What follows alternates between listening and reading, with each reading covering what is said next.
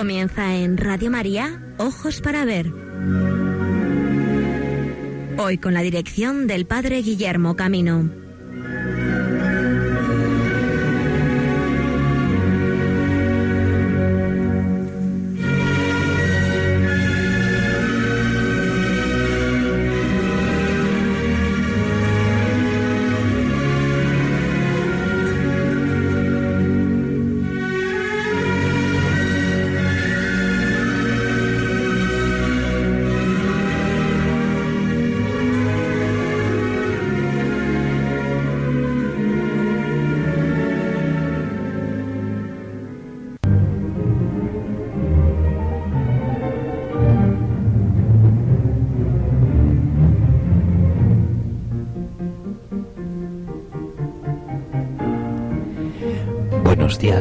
Amigos y amigas de Radio María.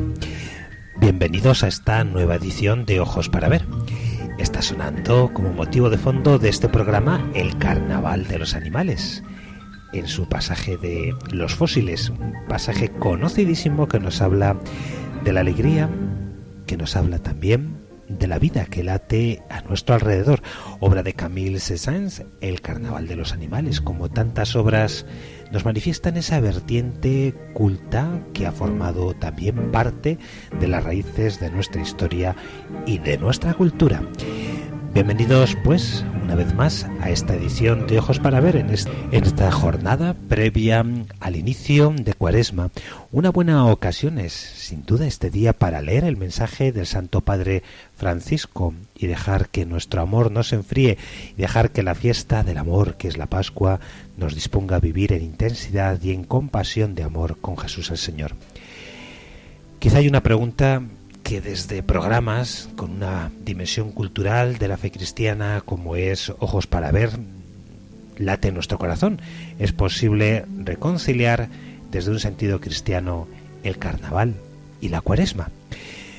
Sin duda tenemos muchas y no pocas razones para poner en tela de juicio un modo muy poco vinculado a nuestra cultura, por lo menos en España, de un modo de carnaval que se nos impone con una visión antropológica, quizá también algo alejada de la visión integradora de la fe cristiana. Pero también es cierto que el carnaval pertenece, en alguna de sus formas más populares y más hermosas, a una raíz profunda de nuestro modo de vivir la fe en este país. Ya los reyes católicos, por ejemplo, consideraban cuánto de positivo tenía el carnaval de Ciudad Rodrigo o de Toro. Cuántas veces también en lugares de la Galicia interior, de un modo especial en Orense, la fiesta cristiana del carnaval ha estado teñida también de vertientes positivas dentro de la fe cristiana.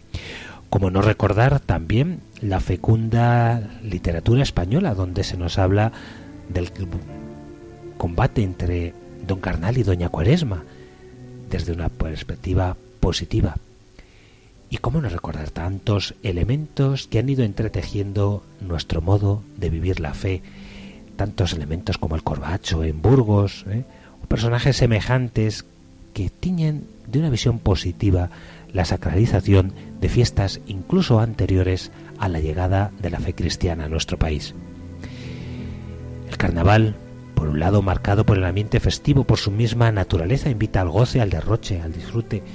Y si las personas no sabemos valorar lo que hay de auténtica expresión cultural en él, pueden degenerar, como vemos con frecuencia, en abusos, en considerarse unos días donde la moralidad no cuenta, donde dejamos salir el diablillo que todos llevamos dentro. La cuaresma es todo lo contrario a esta visión del carnaval, por su profundo espíritu penitencial de preparación a la Pascua, nos invita al recogimiento, al silencio, a la conversión interior, con sus expresiones características que mañana nos recordará la liturgia del ayuno, la oración y la limosna. Mientras la cuaresma nos dice que quitarnos las máscaras, carnaval ve las máscaras un medio expresivo de la belleza de los disfraces y otros ven en ellas la oportunidad para pasar desapercibido, escondiendo la verdad de su existencia. La cuaresma ensalza el silencio interior y exterior como camino de encuentro consigo mismo y con Dios. Y el carnaval para nada es amigo del silencio, ¿no? llama fervientemente a la algarabía, al jolgorio, a la alegría expresiva de sus danzas, bailes y música carnavalera. La cuaresma nos dice no al consumismo, más ayuno y abstinencia. El carnaval es para no pocos derroche de música, comida. La cuaresma con su propósito de ayudar a renovar el espíritu de oración y el carnaval, sin embargo, haciendo caricatura a veces de la oración, de los rezos, invita a sus propias letanías. Cuando no se reconocen las cualidades y valores de la antropología étnica, de nuestra propia cultura, de nuestra historia y de nuestra sociedad, podemos correr el riesgo de perder sus valores culturales aceptando otro modo de un carnaval que nada tiene que ver con nuestra propia idiosincrasia. Si agudizamos nuestra mirada, aunque sea simple, puede ser que encontremos no pocas razones para armonizar de un modo pastoral la cuaresma y los días que le preceden, porque en medio de nuestra cultura hemos de vivir, evangelizar también nuestras tradiciones, nuestro modo de ser. Es imposible no ver la semilla del Evangelio que ha ido germinando y penetrando en la cultura. Tantos elementos como antes os recordaba nos hablan de la victoria de la luz sobre la oscuridad, de la victoria de la verdad sobre la falsedad.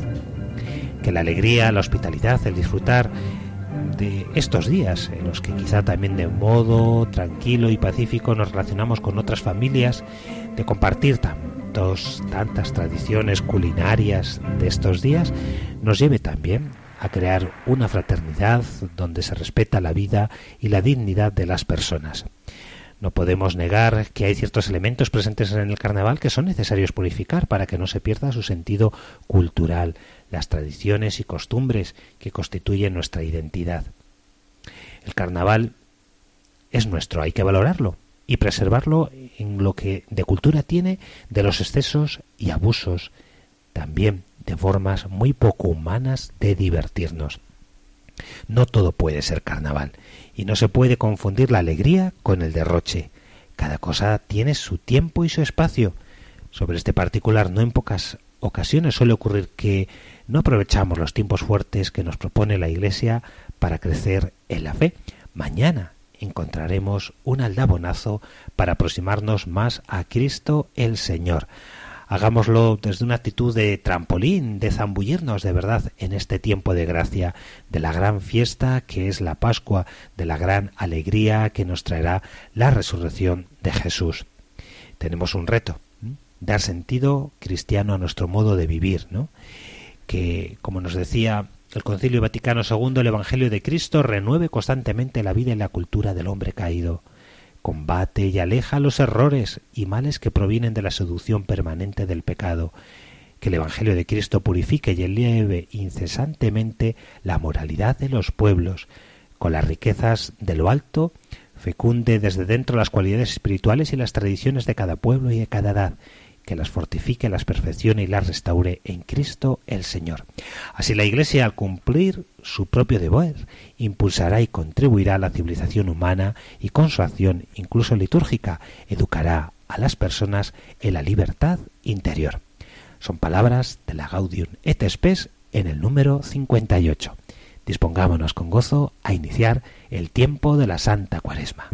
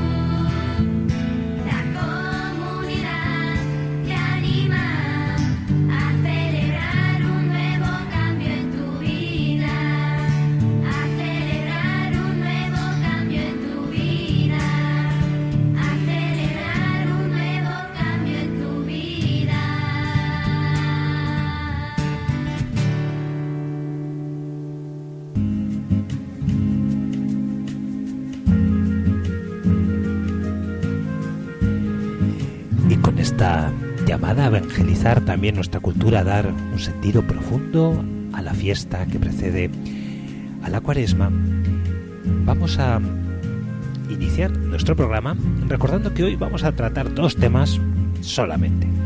Queremos presentar la nueva edición de las Edades del Hombre, Mons Day, la montaña de Dios, que ha sido presentada hace unas semanas en la feria Intur, lo fue previamente en Valladolid, también en la feria de turismo interior y nos queremos trasladar a Valencia para conocer quizá la que pueda ser, después de las magníficas exposiciones de Murillo en Sevilla, una de las exposiciones más interesantes de arte cristiano que tenemos en este momento en cartelera.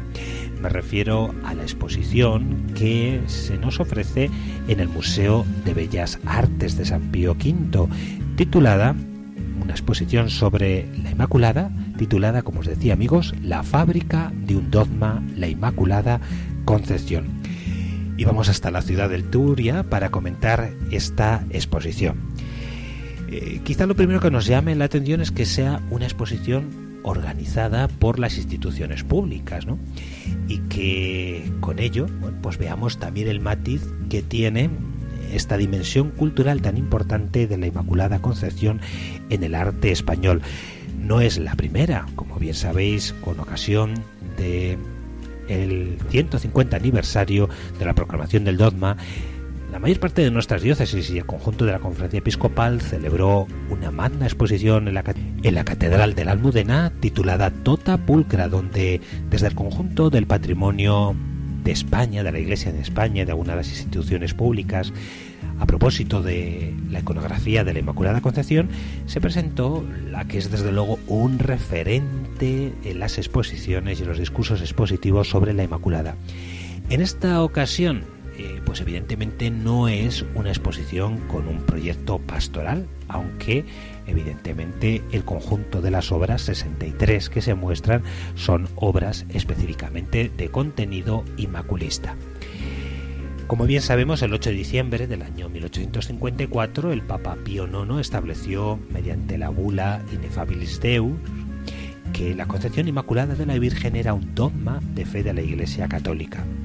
Hasta ese momento, la creencia de que María fue tocada por el pecado original había sido tan solo una doctrina carente de definición papal defendida por muchos, tolerada por algunos, contestada por voces muy autorizadas. Nunca nadie dudó de la virginidad eterna de la Madre de Dios y de su cualidad, por tanto, inmaculada. Sin embargo, la determinación del momento en el cual su hijo había decidido privarla del pecado que afectaba al resto de la humanidad se convirtió en una controversia doctrinal. Y como sabéis, a lo largo del siglo XVI el debate dejó de limitarse a los teólogos eruditos para que a partir de 1616 en nuestro caso, la monarquía hispánica se situara de manera decidida del lado de aquellos que propugnaban la concepción inmaculada de María, convirtiendo la defensa de esta pía opinión, pía doctrina, en asunto de Estado. Es decir, que nuestra exposición va sobre todo a analizar esta dimensión política que tuvo la declaración previa del dogma de la Inmaculada Concepción y cómo la monarquía hispana tomó como uno de sus sellos, sobre todo también para la propia imagen de la monarquía en sus relaciones exteriores, la defensa de la Inmaculada Concepción. De ellos decía que el título de la exposición es Intacta María, política y religiosidad en la España barroca. Podremos ver esta exposición en el Museo de Bellas Artes de Valencia hasta el próximo 8 de abril de 2018 y es ha sido comisariada, en este caso, por Pablo González Tornel, profesor de la Universidad de Castellón. Bien, acerquémonos hasta al otro lado del antiguo cauce del Turia y en este hermosísimo museo hacer un recorrido cultural por la exposición sobre la Inmaculada.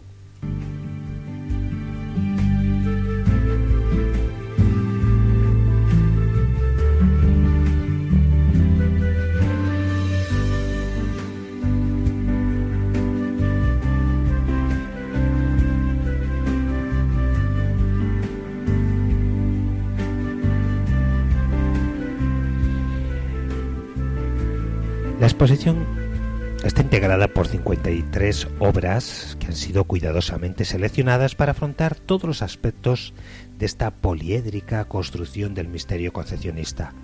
Pinturas, esculturas, libros, estampas que proceden del propio Museo de Bellas Artes de Valencia, del Museo Nacional de Escultura, el Museo de San Gregorio en Valladolid, del Ayuntamiento de Valencia, la Catedral de Sevilla, la Universidad de Valencia, la Biblioteca Valenciana, el Museo de Bellas Artes de Granada, la Biblioteca Nacional de España, el Museo de Huesca, el Museo de la Historia de Madrid, la Catedral de Valencia, el Museo del Prado, el Ayuntamiento de Sevilla, la Real Parroquia de San Andrés de Valencia, el Museo de Bellas Artes de Sevilla, el Arzobispado de esta misma ciudad, el Arzobispado de Sevilla, el Colegio Seminario del Corpus Christi y el Archivo Histórico Provincial de Granada han prestado el conjunto de obras que podemos ver.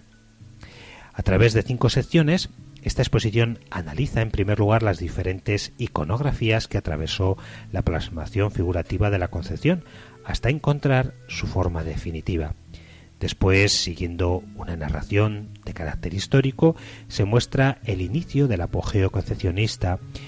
Por ejemplo, en una ciudad de un modo singular, pues se ha tomado la ciudad de Sevilla y el contexto de 1615 pasar después a la vinculación de la corona con su defensa y la culminación de su éxito en Valencia con la proclamación del voto a la Inmaculada Concepción que en esta ciudad se realizó en 1662.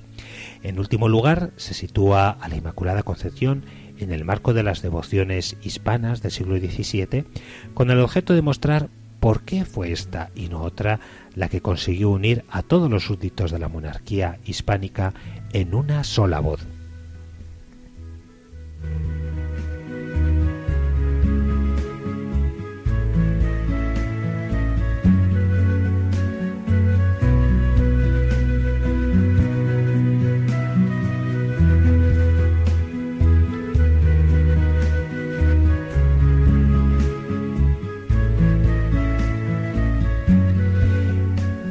Recorriendo el primero de sus capítulos con las prefiguraciones de la Inmaculada, podemos recordar cómo la imagen fue un elemento esencial para dar forma visible a conceptos e ideas de otra manera difícilmente tangibles, y pocas doctrinas plantearon una dificultad mayor para su representación plástica que la de la concepción inmaculada de la Virgen. La controversia concepcionista se centró en definir el momento exacto en que Dios había concedido la gracia a la mujer elegida para ser la madre de su único hijo, y retratar esta idea fue una tarea compleja. El proceso de fijación iconográfica del misterio de la Inmaculada Concepción padeció muchos vaivenes desde la Edad Media y no fue hasta el siglo XVI cuando se concretó una iconografía fácil de identificar en todo el orbe católico. La indefinición papal frente a las demandas de un sector de la Iglesia había generado que hasta los albores de la Edad Moderna la representación del misterio quedara limitada a imágenes simbólicas claramente ambiguas, equívocas, pero que intentaban, tanto desde la iconografía deducible de los evangelios apócrifos o de la lectura alegórica de algunos pasajes del Antiguo Testamento, manifestar cómo Dios fue configurando esta expresión. Obras como el magnífico abrazo ante la puerta dorada del Museo de Huesca, la Santana Triple del Museo Nacional de Escultura o el árbol de José del de del Museo de Bellas Artes de Valencia dan cuenta de esta expresión tipo simbólica que ponía el acento en la explicación genealógica. El planteamiento era sencillo. Si Cristo se encarnó en el vientre de María, Dios no pudo permitir que ella fuera tocada por el pecado.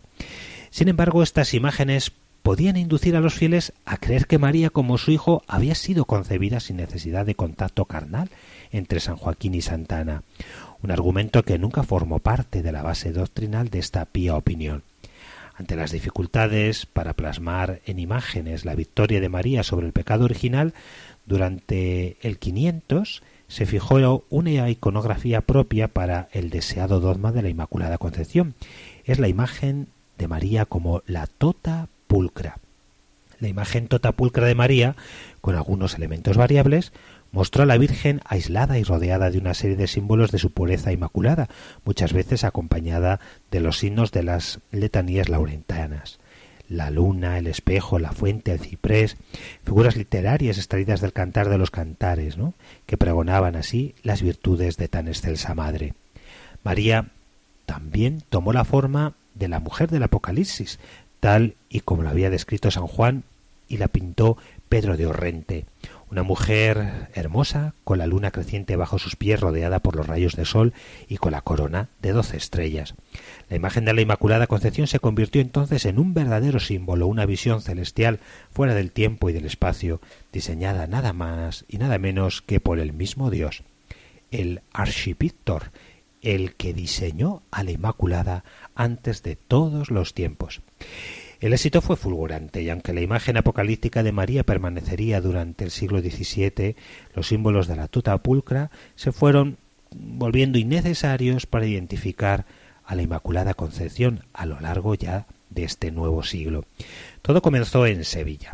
Allí el arzobispo Pedro de Castro y Quiñones emprendió en 1615 una acérrima defensa del misterio de la Concepción de María. Pedro de Castro ya había mostrado su fervor al fundar la abadía de Sacromonte durante su arzobispado en Granada. No obstante, fue en Sevilla donde se implicó ardientemente en la polémica concepcionista entre dominicos y otras órdenes religiosas que se trasladó rápidamente a toda la ciudad. El arzobispo expuso públicamente una imagen de la Concepción en la fachada de la catedral, obra de Francisco Herrera el Viejo, similar a la, que, a la precedente del Museo de Bellas Artes de Sevilla que se expone en esta muestra. El trasfondo del enfrentamiento entre los dominicos y el arzobispo, respaldado por franciscanos y jesuitas, hundía sus raíces en una lucha intelectual e ideológica precedente del medievo. Sin embargo, el debate doctrinal se transformó o fue transformado en un agrio conflicto no exento de violencia que consiguió movilizar a gran cantidad de población en una verdadera guerra mariana, podríamos decir. Sevilla se convirtió en un campo de batalla y maculistas e inmaculistas se enfrentaron en las calles de la ciudad. Los dominicos del convento del Regina Angelorum protagonizaron algunos de los mayores mm, escándalos, podríamos decir, denunciados por los defensores, sin embargo, de la pía opinión. Así, tanto la documentación como la letra impresa cuentan que los miembros de la orden de predicadores dicen que insultaron y agredieron a todos aquellos que celebraban el misterio que quemaron grabados e imágenes de la Inmaculada. Bueno, quizá todo esto hay que desde luego situarlo en el tiempo y posiblemente mm, analizar si las cosas fueron hasta, eh, hasta este extremo. Pero lo que es cierto es que el arzobispo Pedro de Castro fue sagazmente buscando la estrategia de encontrar con el apoyo de unos y de otros y sobre todo del fervor popular. Miguel Cid ideó entonces una famosa copla que Bernardo del Toro puso música donde se decía aquello de todo el mundo en general, a voces reinas cogida, diga que sois concebida sin pecado original. La canción con la que Miguel Cid se retrata en el cuadro de Francisco Pacheco de la Catedral de Sevilla y que aparece en las dos alegorías concepcionistas de Juan de Roela que conserva el Museo de mi ciudad, el Museo Nacional de Escultura, se han convertido en el himno cantado por toda la ciudad como muestra de su apoyo a la causa de la Virgen. Cofradías, conventos, encargaron multitud de cuadros y esculturas de María Inmaculada, como las que en su juventud Alonso Cano, Duque Cornejo, o las que podemos ver también del propio Gregorio Fernández, en el Corpus Christi de Valencia o las procedentes del Museo de Bellas Artes de Sevilla que se exponen en esta muestra. El siguiente capítulo nos habla en defensa del honor de María, porque aquellos continuos tumultos callejeros de Sevilla, la implicación del obispo llevó a escribir este al monarca Felipe III y conseguir una posición también del rey favorable a la doctrina. La insistencia sevillana ante Felipe III se concretó en el envío al monarca de un formidable cuadro de Juan de Roelas. En él se mostró la adhesión de la ciudad al misterio, al tiempo que se desgranaban las bases teológicas de la veracidad de la concepción inmaculada de la Virgen. La monarquía hispana se convirtió desde 1616 en la principal defensora de esta pía opinión, y Felipe IV continuó la labor de su padre.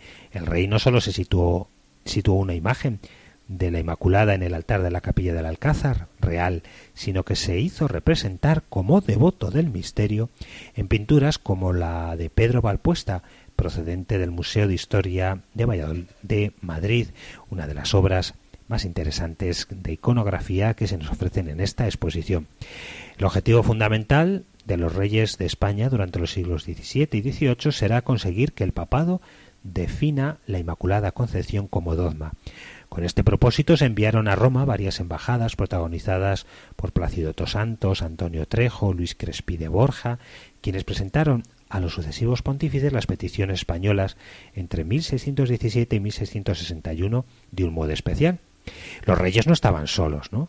Desde la toma de posición ideológica de Duns Escoto, el beato Duns Escoto, de Santo Tomás de Aquino en plena Edad Media, a favor y en contra del misterio, fueron frecuentes las construcciones teológicas en uno y otro sentido, y la vinculación de las distintas familias religiosas en un recelo o defensa de esta misma doctrina.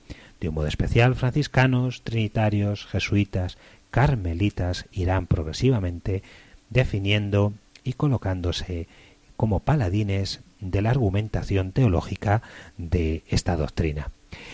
Estamos en Valencia y la exposición no podía por menos de hacer referencia al triunfo de la doctrina en la ciudad. La victoria de la Inmaculada Concepción sucedió en Valencia a, mediados del siglo XVI, como os decía, el 8 de diciembre de 1661, con ocasión de que el Papa Alejandro VII publicara una importante constitución que definía la fiesta de la Inmaculada para el 8 de diciembre como dedicada a la Concepción de María, la ciudad de Valencia se engalanó con este apoyo y es lo que a partir de esta fecha, de un modo singular en 1662, recoge buena parte del patrimonio inmaculista de la ciudad. Pues bien amigos, mm, no podemos comentar muchas más cosas porque hemos sobreabundado mucho ya en nuestro comentario esta exposición. Invitaros ¿eh?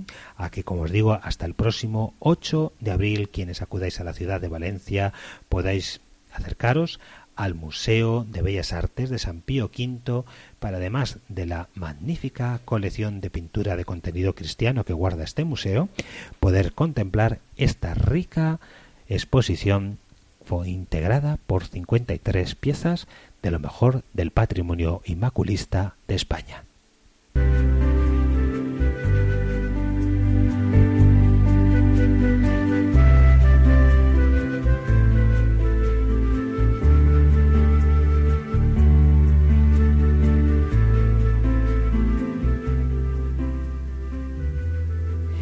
De Valencia nos trasladamos, amigos, a Madrid y Valladolid, desde donde queremos ofreceros eh, de las presentaciones más interesantes, extractos de las presentaciones que se han hecho de la exposición Mons Day, la próxima edición de las Edades del Hombre. Agradecemos al canal informativo de las Edades TV, quienes nos han compartido este reportaje sobre la presentación de la edición número vigésimo séptima de las edades del hombre en Aguilar.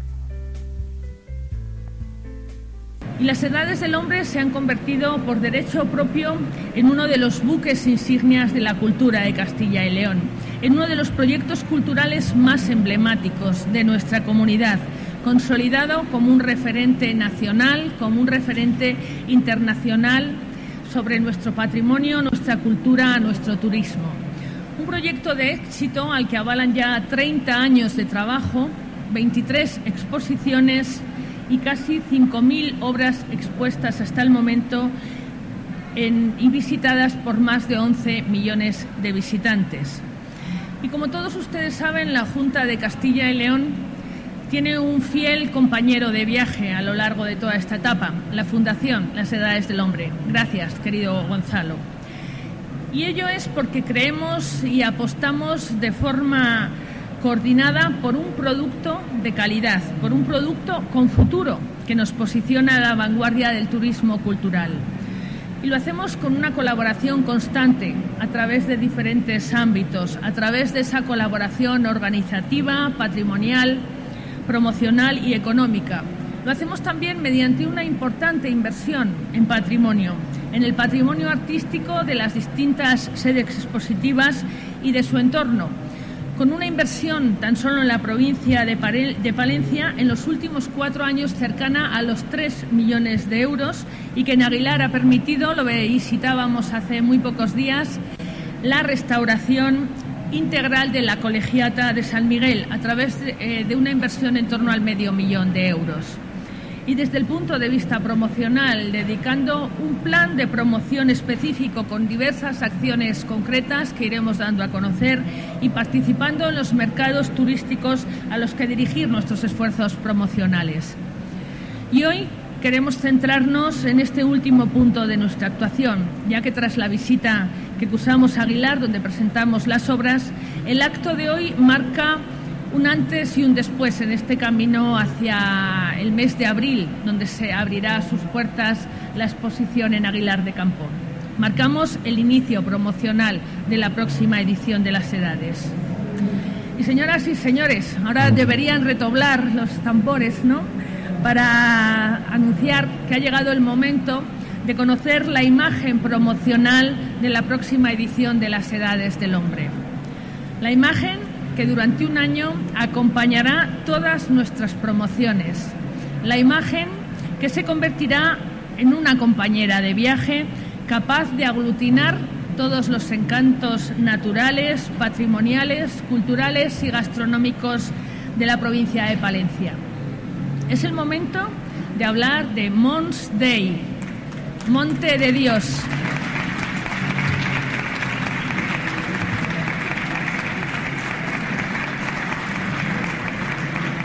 Mons Dei, Monte de Dios, un título en latín que hace referencia al significado de la montaña dentro de la tradición cristiana de la humanidad y que también nos evoca esa querida montaña palentina. Este cartel promocional, obra inédita del artista Eduardo Palacios, es un detalle de la obra realizada en tabla con técnica mixta y creada para esta exposición. Y a través de la promoción turística de Mons Day, el objetivo que persigue la Junta de Castilla y León no es solo el éxito de la exposición en su dimensión artística, religiosa y patrimonial, sino que también pretendemos incrementar la vertiente turística de las edades del hombre, aprovechando su gran potencial y la capacidad de atracción de turistas.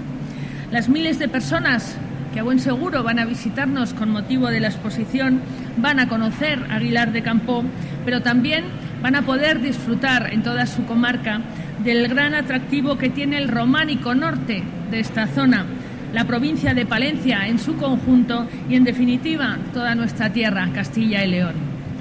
Para ello, además de la exposición del proyecto expositivo Mons Day, hemos organizado un epílogo expositivo en la comarca que llevará por nombre Ecclesia Day, a través de actuaciones de conservación y de difusión en parte de los 54 enclaves que forman parte del sistema territorial románico norte. Un proyecto de recuperación, de puesta en valor y de difusión de los templos norte de las provincias de Burgos y de Palencia, en los que la Junta ha invertido más de 8 millones de euros en los últimos años.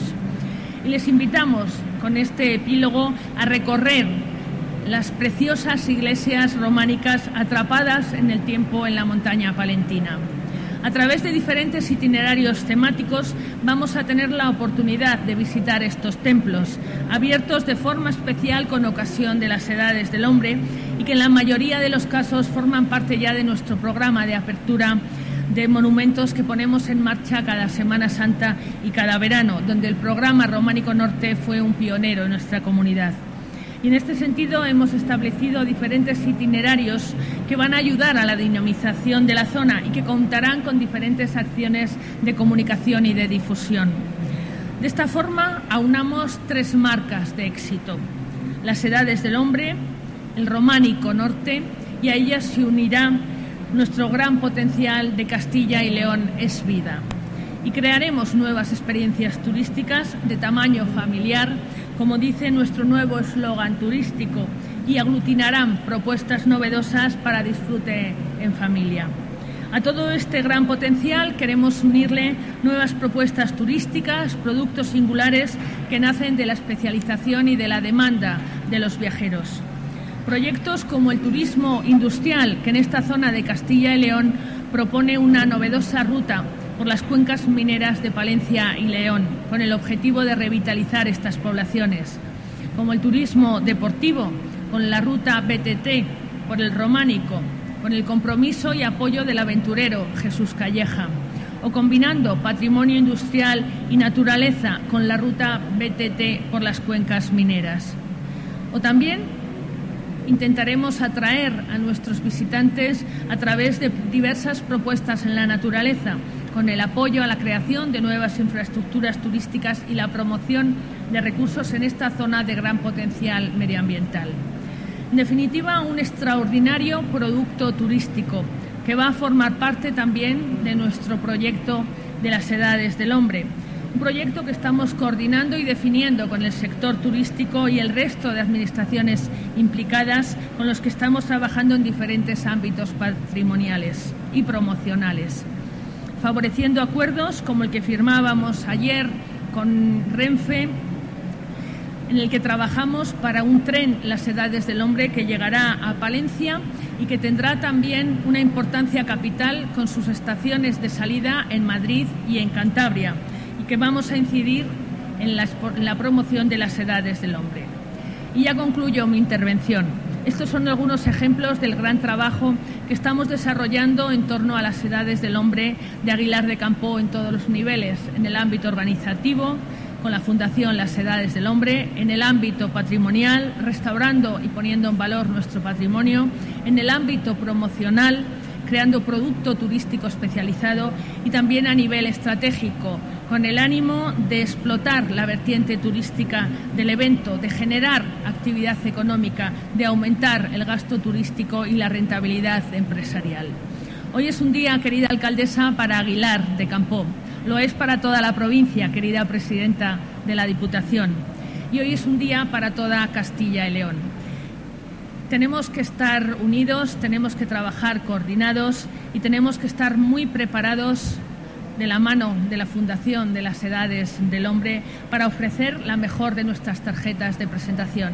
Y lo haremos con Mons Day. Ya que esta exposición la vamos a realizar en Aguilar de Campó, villa histórica situada en los Montes Palentinos, cuyo nombre bien podría sintetizar la cima de la montaña donde vuela el águila y su basamento en el Valle Campó, su título, como ya nos han anunciado y vemos, es Mons Dei, Monte o Montaña de Dios.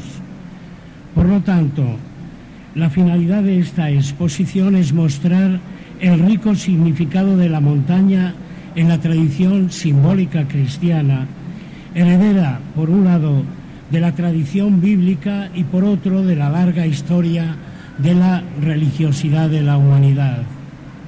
Las montañas han sido siempre veneradas en las grandes tradiciones religiosas como lugares sagrados por excelencia, donde el hombre experimenta lo tremendo y fascinante del misterio.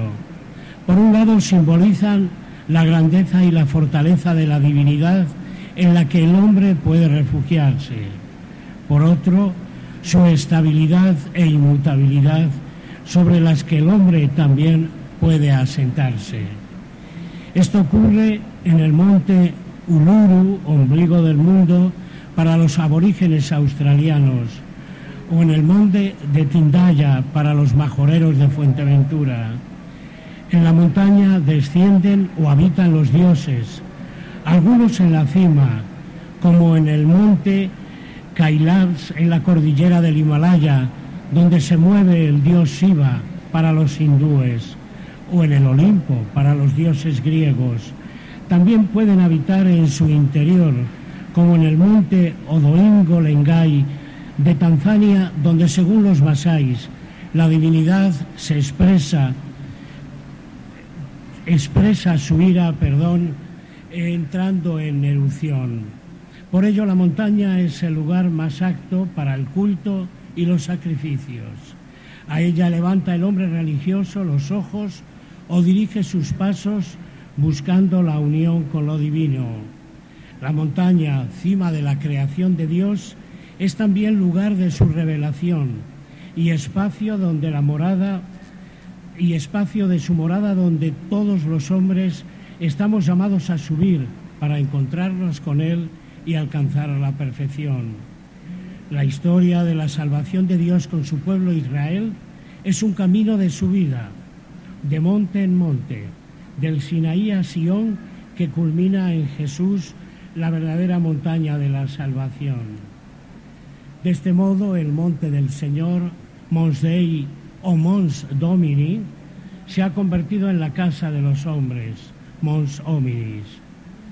Pocas expresiones más plásticas, incluso religiosas, son capaces de expresar mejor esa relación entre la montaña y Dios y la montaña y los hombres, como lo son las iglesias románicas atrapadas en el tiempo, en la montaña palentina, razón por la cual a esta edición, como ya se ha anunciado, le vamos a añadir un epílogo, Ecclesia Dei, y además también una invitación, recorrer la montaña palentina y hallar cobijo en sus iglesias románicas, recorrer el románico de la montaña palestina, como alguien escribió, es descubrir el alma de esa tierra, donde la naturaleza y la piedra labrada de sus iglesias se hacen paisaje, naturaleza romántica.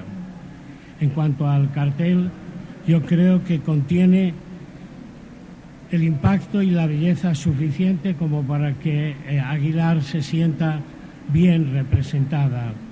Se trata de un cuadro tan solo apuntado con técnica mixta sobre tabla, una obra del pintor Eduardo Palacios, un paisaje que conduce nuestra mirada a través del valle hacia una omnipresente cima, del que hemos elegido un pedazo de montaña para hacerla protagonista de la imagen que acompaña a esta edición de Aguilar de Campo 2018. Como ya hicimos la pasada edición, la tipografía ha sido trabajada a modo de logomarca con el fin no solo de una fácil identificación de la imagen, también de la versatilidad que nos proporciona para las distintas aplicaciones que sin duda haremos de ella, haremos del cartel.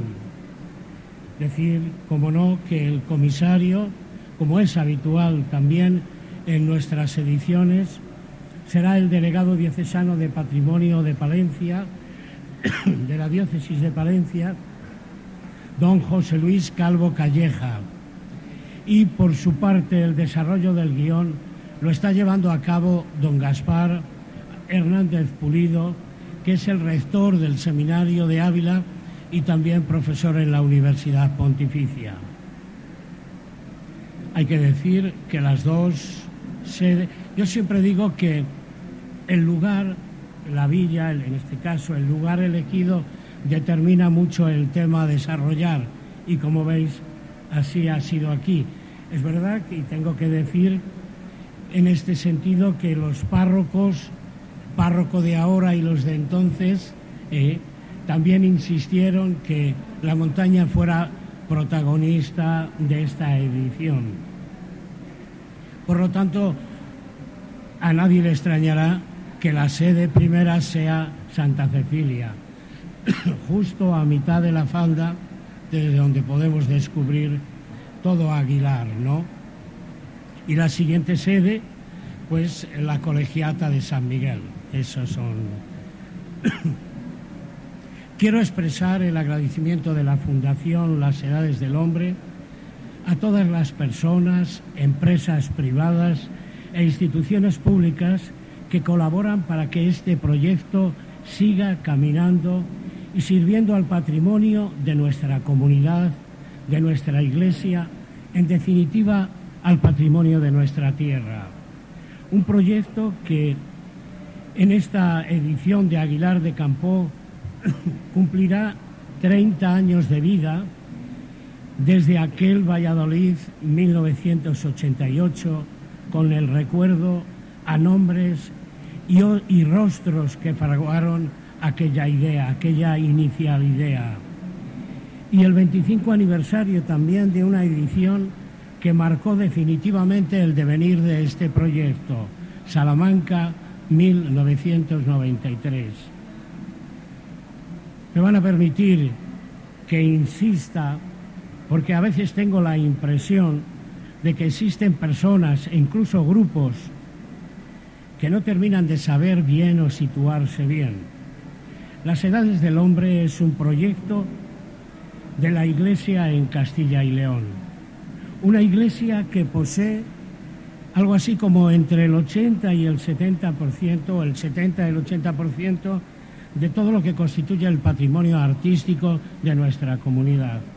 Que por otro lado, y como bien lo demuestra esta feria, eh, es una de, de las señas de identidad de nuestra comunidad, de nuestra tierra. Por lo tanto, el que eh, instituciones privadas y públicas se impliquen en el proyecto no es baladí, es responder sencillamente al sentido y ser de los castellanos leoneses. Lo he dicho en muchas ocasiones y en esta creo que no me debe de faltar.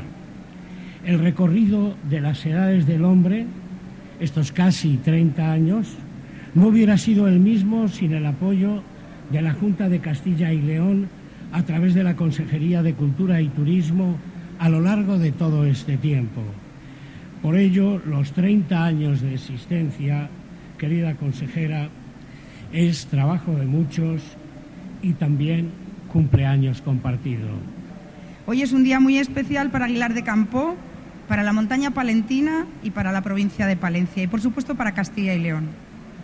Son muchos años, 17, desde que Palencia fue sede de la gran exposición de arte sacro titulada Memorias y Esplendores. Los palentinos y los castellano-leoneses guardamos en nuestra memoria un excelente recuerdo de ese evento, que supuso el mejor escaparate para nuestra catedral palentina.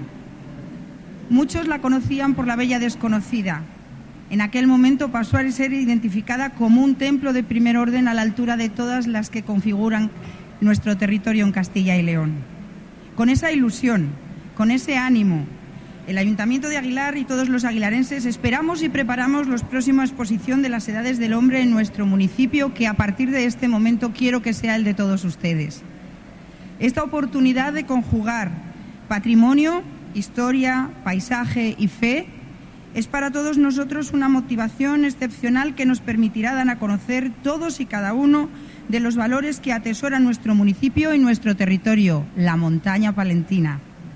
De la mano del arte, difundiremos, promocionaremos y mostraremos todo lo que uno de los municipios, lo mismo que la inmensa mayoría de, de los que configuran nuestra provincia de Palencia, ofrece a los visitantes más exigentes, cultura, historia, patrimonio natural, gastronomía y ocio. Una apuesta por un turismo diferente, un turismo de interior que busca recrear cada uno de los sentidos desde el relax para hacer disfrutar a la razón. Conocer qué instrumentos, qué herramientas y qué hechos han forjado nuestra tierra, nuestra montaña y nuestra provincia para conocer mejor nuestro pasado, darle vida, potenciarle y apostar y mirar siempre al futuro. Aguilar de Campo afianza su dinamismo económico en dos grandes pilares, su creciente y floreciente industria agroalimentaria con dos grandes hay a la cabeza, Uyón y Siro, y un tejido empresarial más pequeño, pero no menos importante, que entreteje toda la industria y la tela que configura la industria de Aguilar. Y el otro pilar, nuestra riqueza patrimonial, en la que el sector de la restauración y el comercio se implican para ofrecer lo mejor. El ayuntamiento apuesta de forma firme con importantes inversiones para afianzar y reforzar estos dos pilares y con esta oportunidad, la próxima edición de las Edades del Hombre, por la que hemos trabajado de forma intensa y por la que llevamos tiempo y para la que llevamos tiempo preparándonos, esperamos iniciar una nueva etapa de reactivación y potenciación singular. A mí me gusta definir Aguilar de Campo como la, villa de, la Villa de los Cinco Sentidos, porque ofrece al visitante la oportunidad de disfrutar de cada uno de ellos, en los rincones y en los espacios más singulares, y no le van a dejar indiferente. De la mano del arte sacro, con esta magna exposición, se va a poder adentrar en un territorio que le sorprenderá por su naturaleza, con rutas por la montaña que le pueden llevar desde el Castillo de Gama, titularidad de la Casa de Alba, a la Cueva de los Franceses, a Cuevalagua, al Parque Natural Montaña Palentina y Fuentes Carrionas, y hasta incluso a pequeños paseos urbanos donde deleitarse. A su arte, el románico, que es nuestra seña de identidad, en cada uno de los pequeños pueblos que salpican nuestro entorno y de los que a través de epílogos vamos a poder disfrutar y perdernos y encontrarnos en esa ironía de perderse y encontrarse. En Santa Cecilia de Vallespinoso, en Moarbes y, cómo no, culminando en el monasterio Santa María la Real, una de esas imágenes que demuestran lo que es para nosotros el arte y lo que significa para Aguilar de Campo. Su cultura, Aguilar de Campo es un municipio que se caracteriza por la intensidad de las actividades culturales. Gracias a la Fundación Edades del Hombre por valorar a Aguilar de Campo como merecedora de esta oportunidad. Gracias a la Junta de Castilla y León por apostar firmemente por nuestra candidatura y gracias a la Diputación de Palencia por no cejar en su empeño de apoyar y potenciar a los municipios de la provincia de Palencia y en este caso a toda la montaña palentina y de forma especial a Aguilar de Campo. Quiero agradecer especialmente a Eduardo Palacios, el autor del cartel, por hacer la imagen de la montaña palentina y de Aguilar visible de la manera más sencilla y al tiempo más emotiva. Realmente nos hemos sentido plenamente identificados. Felicitar a José Luis Calvo, un palentino y un aguilarense al que todos queremos mucho y que él se siente parte importante del corazón de Aguilar. Muchas gracias y felicidades. Y de verdad, no pierdan ninguno la oportunidad de visitar Aguilar, les sorprenderá, les entusiasmará y les enganchará. Necesitarán volver y nosotros estaremos encantados de recibirles y de atenderles. Les esperamos a todos en Aguilar de Campo en la próxima exposición de las Edades del Hombre. Muchas gracias.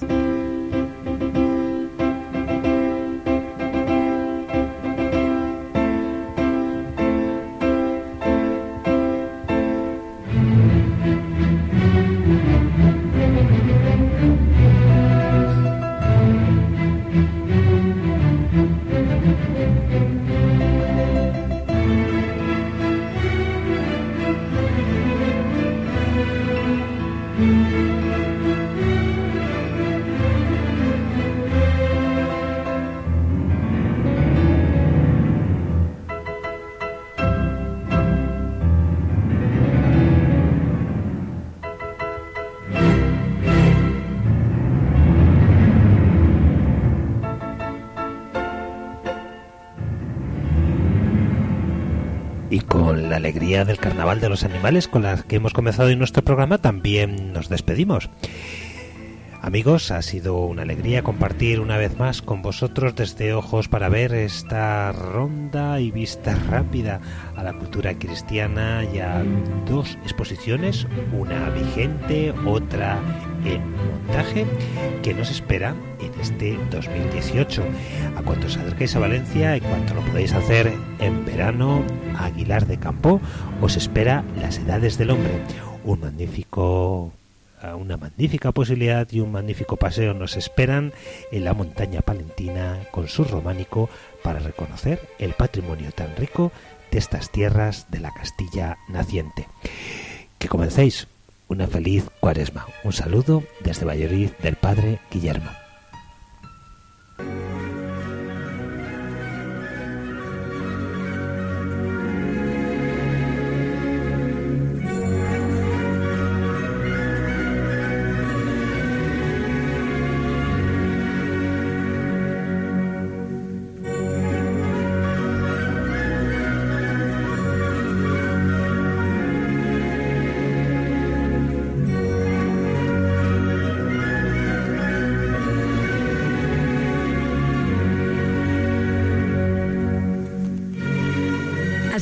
En Radio María, Ojos para Ver. Hoy con la dirección del Padre Guillermo Camino.